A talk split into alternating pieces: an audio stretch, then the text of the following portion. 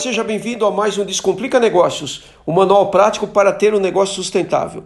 Meu nome é Francisco Barbosa Neto e no podcast de hoje eu gostaria de refletir com você sobre a seguinte pergunta: Por que o empreendedorismo é tão desafiador no Brasil? Nos últimos anos, o empreendedorismo aumentou bastante no Brasil, a ponto de chegarmos no ranking dos 20 países do mundo com maior número de startups. Esse dado faz parte de um levantamento feito pela empresa Startup Blink, que analisou pequenas empresas de tecnologia em 100 cidades de diversas partes do planeta. Porém, ao mesmo tempo que têm surgido muitas pequenas empresas novas, os índices de fechamento continuam preocupantes. Para você ter uma ideia, as pesquisas do IBGE revelam que 21% das empresas quebram antes de completar um ano. Por que será que um país com tanto potencial empreendedor não consegue sustentar a maioria de suas empresas por muito tempo? O que acontece com esses negócios que, ainda que sobrevivam, quase sempre enfrentam sérios problemas financeiros? Se esse for o caso, por que será que o caixa da sua empresa nem sempre tem dinheiro para pagar as contas do dia a dia? Para encontrar a resposta a estas perguntas, eu o convido a olhar para dentro do seu negócio e observar esses três pontos sobre o negócio: qual é o lucro, a margem de contribuição e o ponto de equilíbrio. Muito provavelmente você não saberia responder. E se eu perguntasse qual é o seu número de RG e de CPF, possivelmente você me falaria esses números de cor.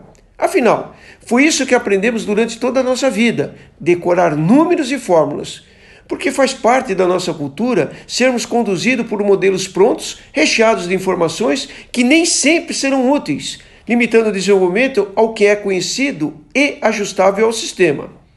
Só que o empreendedorismo é justamente o oposto disso. É a capacidade de criar algo de valor para outras pessoas a partir de praticamente nada. Então, se nos prendermos ao modelo pronto, não teremos espaço para criar, muito menos para questionar os métodos que talvez não estejam funcionando em nosso negócio. Para conseguir enxergar a real situação financeira da sua empresa, entender o que deve ser feito para restaurá-la, você necessariamente terá que mudar o modelo de gestão.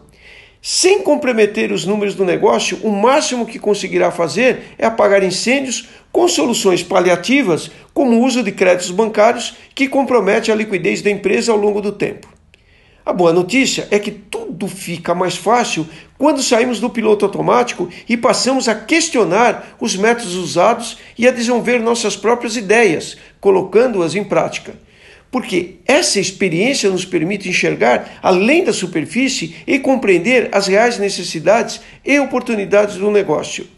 E é isso o que diferencia as muitas empresas brasileiras que apenas sobrevivem no mercado das que se sustentam e prosperam com segurança financeira. O empreendedorismo que não se molda pelos conceitos impostos por nossa cultura, mas constrói soluções diferenciadas para suprir as necessidades das pessoas e provocar mudanças.